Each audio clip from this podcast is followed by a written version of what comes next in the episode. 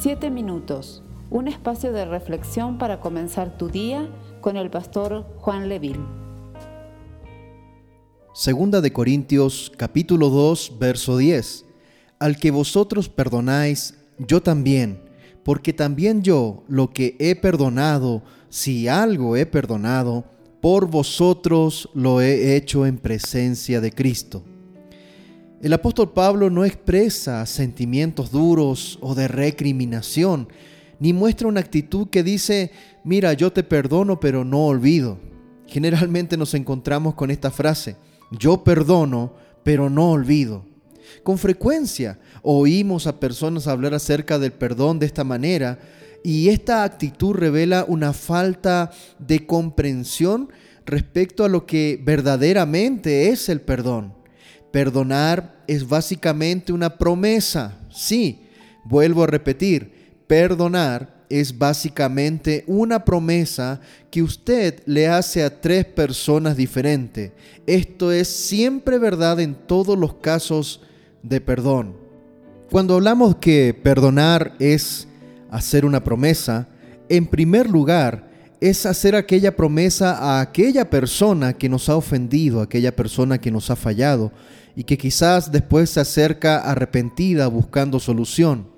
Cada vez que nosotros perdonamos a este tipo de personas, tenemos que entender de que nuestra actitud hacia esa persona no puede estar gobernada por la ofensa que recibimos porque hemos dejado eso de lado de ahí en más, de ahí en adelante, la manera de tratar a esa persona es como si nunca hubiese sucedido nada. Es una promesa que usted hace de no volver a mencionar jamás el problema. En el matrimonio hay muchos problemas que continúan durante años porque las parejas tienden a volver sobre esos mismos problemas, volviendo a sacar y a relucir el pasado, que es una indicación de que no ha sido nunca perdonado. En segundo lugar, es una promesa de no transmitírselo a nadie más. Cuando un asunto ha sido perdonado, debe ser olvidado. Es posible que todo el mundo sepa lo que ha pasado porque, como en este caso en la iglesia de Corinto, se hubiese informado de ello a toda la iglesia pero lo que significa es que nadie saca a relucir el tema de nuevo o que lo tiene en contra de la cabeza de la persona que ha sido perdonada o cada vez que vuelva a surgir otra dificultad. Es una promesa de olvidarse del tema, de dejarlo en el pasado y no volver a mencionarlo nunca más. En tercer lugar, y creo que también es uno de los aspectos muy importantes, es una promesa que nos hacemos a nosotros mismos cada vez que nuestra memoria vuelva a recordar quizás ocasionalmente el problema. Usted no va a permitir que se apodere de su corazón, haciendo que vuelva usted a sentirse molesto o furioso. El momento que se le vuelva a pasar a usted por la mente este problema, usted lo dejará de lado como algo que pertenece al pasado no va usted a pensar más en ello. Por lo tanto, es una promesa de repetir su acto de perdón, sin importar con cuánta frecuencia se acuerde usted. Eso es el perdón y Pablo está listo para hacer esto.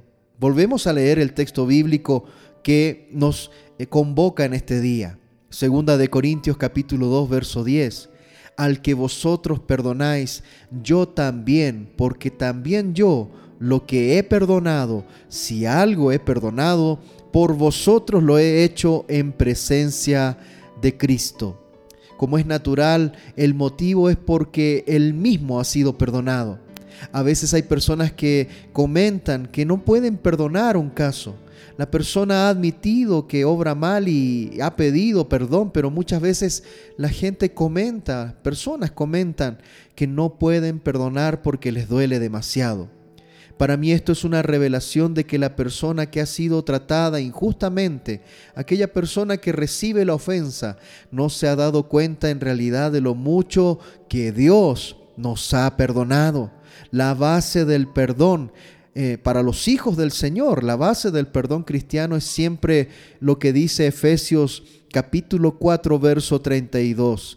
Antes, sed bondadosos unos con otros, misericordiosos, perdonándoos unos a otros, como Dios también os perdonó a vosotros en Cristo. ¿Abortamos nosotros el don del perdón de Dios al no perdonar a otras personas de la misma manera que Él nos perdonó a nosotros? Cuando perdonamos, intentamos también olvidarnos de la ofensa. Creo que es preciso en este día darle vuelta a este tema y reconocer que muchas veces nos cuesta perdonar. Pero la palabra del Señor en esta mañana nos alienta a ser libres de esa falta del perdón. Que el Señor te bendiga y te guarde y haga resplandecer su rostro sobre ti. Esperamos ser de bendición para tu vida. Comparte este mensaje con familiares y amigos. Que Dios te bendiga. Puedo confiar en ti. Sé que aquí estás.